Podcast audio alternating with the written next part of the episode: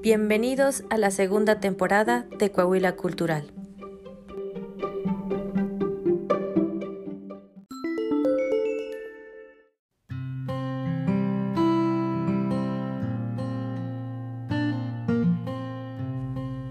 José Doroteo Arango Arámbula, mejor conocido como Francisco Villa, revolucionario mexicano que lideró junto con Emiliano Zapata en la Revolución Mexicana. Nació en la hacienda de Río Grande en el pueblo de San Juan del Río en Durango, el 5 de junio de 1878. Desde niño tuvo que trabajar duro, jamás fue a la escuela. A los 16 años mató un hombre. Según las versiones, el finado había intentado asaltar a una de sus hermanas, Doroteo fue en búsqueda de un arma y disparó antes de que se consumara la violación. Este acto no podía quedar impune, por lo que huyó a las montañas para poder sobrevivir, robaba. Su cabeza tenía un precio, por lo que decidió cambiar su nombre a Pancho Villa, convirtiéndose en un bandido generoso, en una especie de Robin Hood mexicano, el amigo de los pobres. Cuando estalla la Revolución Mexicana por la férrea dictadura de Porfirio Díaz, favoreciendo la oligarquía agraria, los privilegios de la Iglesia y las inversiones extranjeras, así incrementando brutalmente las desigualdades sociales, especialmente en el campo a causa de nefastas políticas agrarias que ponían las tierras en manos de grandes compañías y latifundistas. Por ello crecía la exasperación de las masas campesinas, el Frente de Oposición Política centraba sus ataques contra la reelección presidencial. En 1910, Francisco I. Madero presentó su candidatura a la presidencia frente a Díaz. Díaz impidió por la fuerza el triunfo de Madero, pero no pudo evitar la propagación de las ideas del Plan de San Luis, en cuyo tercer punto prometía a los campesinos la restitución de las tierras arbitrariamente arrebatadas durante el porfiriato.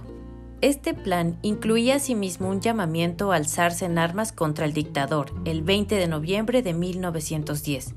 Uno de los hombres de Madero, Abraham González, invitó a sumarse a la rebelión a Pancho Villa, el amigo de los pobres. Enseguida Pancho Villa se unió a Madero en su lucha contra la dictadura de Porfirio Díaz y demostró una habilidad innata para la guerra. Aprovechando su conocimiento del terreno y de los campesinos, formó su propio ejército en el norte de México casi dos décadas en las montañas, burlando a todos los que le perseguían y desconfiando de aquellos que podían traicionarlo. Fueron su escuela guerrillera. Para unos, Pancho Villa apoyó la causa revolucionaria para que quedaran olvidados sus delitos. Para otros, lo hizo porque no podía dejar de luchar junto a los suyos. El hecho es que desde todos esos años de bandolerismo, la fortuna de Villa ascendía a poco más de 350 pesos. Mucho más valor tenían su carisma y su poder de convocatoria.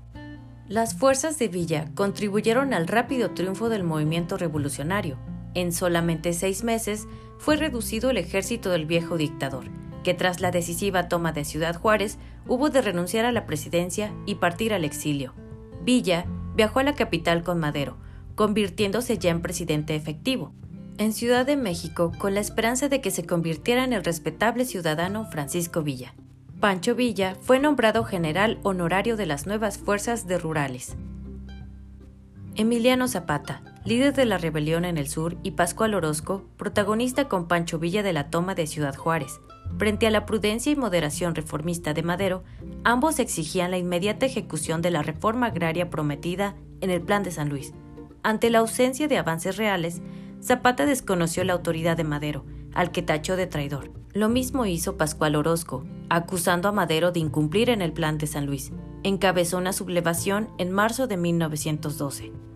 Pese a haber liderado también a los campesinos, Pancho Villa se mantuvo fiel al presidente, pero el ingenuo Madero cometió el error de confiar en Victoriano Huerta, el general del viejo ejército porfirista y uno de los personajes más siniestros de la historia mexicana, Victoriano Huerta no estaba tan seguro de poder convertir a Villa en lo que él entendía por respetable ciudadano. Huerta acusó a Villa de insubordinación por no haber obedecido una orden suya y lo hizo comparecer ante un ejército de guerra, el cual decidió en 15 minutos que debía ser fusilado. La intervención de Gustavo Adolfo Madero, hermano del presidente y miembro del Estado Mayor de Huerta, impidió que la sentencia se cumpliera, pero Villa fue internado en la prisión de la capital, aprovechó la ocasión para aprender a leer y escribir, y en noviembre de 1912 protagonizó una fuga sospechosa. Por una parte, Huerta se mostraba cada vez más poderoso y por otra, sectores opuestos a este reclamaban una investigación sobre el Consejo de Guerra a Villa. En estas condiciones, nada podía ser menos conflictivo que la salida del escenario de Villa, el cual, sin ningún tipo de problemas, se refugió en la población estadounidense de El Paso. En aquel fuego cruzado entre reaccionarios porfiristas y revolucionarios agraristas, el gobierno de Madero parecía destinado a sucumbir, y cayó de la mano de un personaje de mezquina doblez, su hombre de confianza, el general Victoriano Huerta, en febrero de 1913, con la complicidad de Estados Unidos. Huerta dispuso a Madero, al que mandó asesinar, y se hizo con el poder. En su zona, Villa llevó a la práctica dos de sus ambiciosos proyectos, la creación de escuelas, solo en Chihuahua capital fundó más de 50, y el establecimiento de colonias militares, consideraba que los ejércitos son los más grandes apoyos de la tiranía y que los soldados debían trabajar en colonias agrícolas o industriales tres días a la semana. Solo el trabajo duro produce buenos ciudadanos y el resto del tiempo lo dedicarían a la instrucción militar propia y a instruir a su vez a los ciudadanos. Entretanto, la infame traición a Madero y la subsiguiente instauración de una sangrienta dictadura contrarrevolucionaria había tenido la virtud de unir a los revolucionarios contra el régimen de Victoriano Huerta.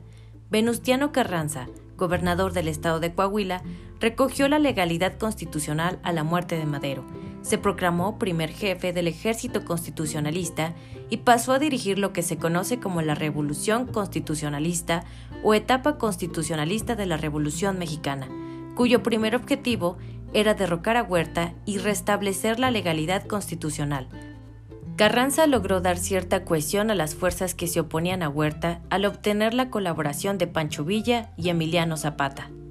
Ello no impidió el triunfo revolucionario, Pancho Villa tomó Zacatecas en junio de 1914, victoria decisiva que abrió el camino a Ciudad de México. Victoriano Huerta firmó la renuncia y partió al exilio. La toma de Zacatecas, efectuada por Villa contrariando las órdenes de Carranza, que quería evitar que Villa se acercase a la capital, tuvo como consecuencias serias fricciones entre los dos dirigentes, resueltas con la firma del Pacto de Torreón. Entre otras cosas, se acordaba que Carranza al asumir el poder establecería un gobierno con civiles tanto villistas como carrancistas y que ningún jefe podría ser candidato a la presidencia. Ello obstaculizaba las ambiciones políticas de Carranza. Para limar las asperezas se convocó en octubre de 1914 la Convención de Aguascalientes, que no hizo sino poner de relieve las insalvables diferencias. Carranza y su brazo derecho, Álvaro Obregón, representaban el constitucionalismo moderado. Villa y Zapata, la revolución campesina y la exigencia de una inmediata distribución de las tierras. La Convención de Aguascalientes tan solo consolidó el acercamiento entre villistas y zapatistas. Se adoptó un programa político claramente zapatista, aunque dio el predominio político y militar a Villa. En enero de 1915, el general Álvaro Obregón ocupó la altiplanicie meridional mexicana y dirigió sus fuerzas contra Villa. El perfumado, como llamaba Villa al hombre al que estuvo a punto de fusilar, deseaba plantear batalla en el centro del país. El reaccionario, traidor y bandido, como llamaba Obregón a Villa, no quiso seguir los consejos de replegarse hacia el norte, hacia su base natural, donde podía reunir gran número de hombres y tener el terreno a su favor. Villa confió excesivamente en las cualidades de sus dorados y de su división del norte, y entre abril y junio de 1915 fue finalmente derrotado en cuatro grandes batallas entre Celaya y Aguascalientes, batallas en las que llegaron a enfrentarse hasta 40.000 hombres de cada uno de los bandos correspondientes. En la tercera, una granada villista hizo pedazos el brazo derecho del general Obregón, en julio de 1915, un derrotado Pancho Villa tuvo que retirarse hacia el norte y su estrella empezó a declinar. Regresó a Chihuahua, pero ya no como general en jefe de un poderoso ejército, sino a la cabeza de un grupo que apenas contaba con mil hombres. En octubre de 1915, tras obtener el gobierno de Carranza el reconocimiento de los Estados Unidos, Villa decidió jugar una carta arriesgada atacar intereses estadounidenses para mostrar que Carranza no controlaba el país y enemistarse con el presidente norteamericano Woodrow Wilson. Se trataba de provocar una intervención norteamericana que obligara a Carranza, como representante del gobierno mexicano, a pactar con los invasores, para poder así presentarse él mismo como jefe máximo de la lucha patriótica y recuperar el terreno perdido. Tras la elección de Adolfo de la Huerta como presidente interino, quien de inmediato tomó medidas con el fin de lograr pacificar al país, uno de sus objetivos era lograr la rendición de Francisco Villa, quien para esas fechas aún contaba con hombres y armas en el norte del país. El ingeniero Elías Torres, amigo personal de Adolfo de la Huerta, se ofreció a fungir como mediador entre el gobierno y Francisco Villa, por lo que se trasladó a Sabinas, donde inició las pláticas para que dispusiera de las armas y aceptara la propuesta sugerida por el presidente Adolfo de la Huerta, Después de las negociaciones, Villa aceptó con la condición de que se le entregaran los documentos oficiales de su rendición para tener la seguridad de que sería respetado el convenio con el gobierno federal. De la Huerta envió al general Eugenio Martínez a ultimar los detalles de la rendición de Francisco Villa, la cual se firmó por ambos generales el día 28 de julio de 1920 en el Palacio Municipal de Sabinas. Los puntos esenciales de dicho convenio fueron 1. Villa disponía de las armas retirándose a la vida privada.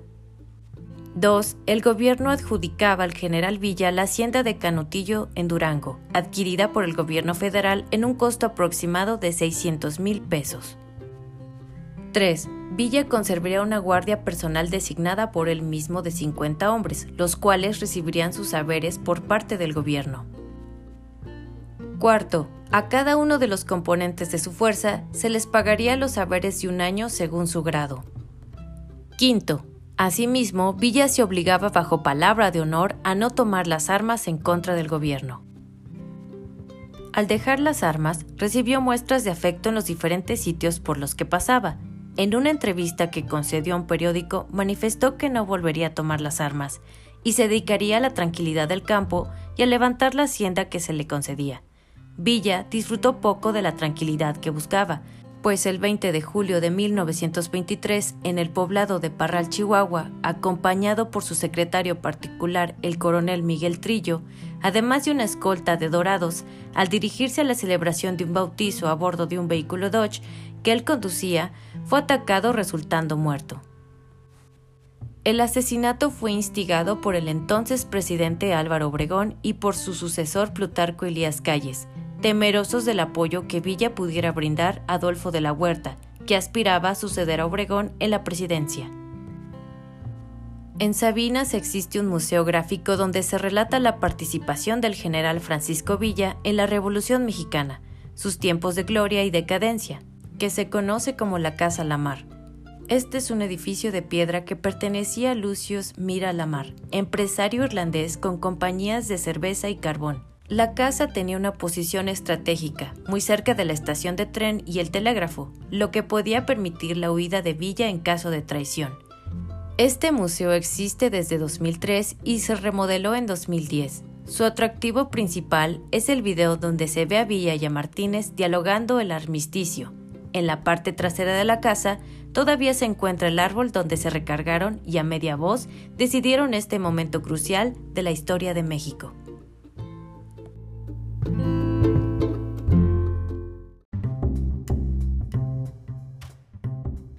Yo soy Dana y acabas de escuchar Coahuila Cultural.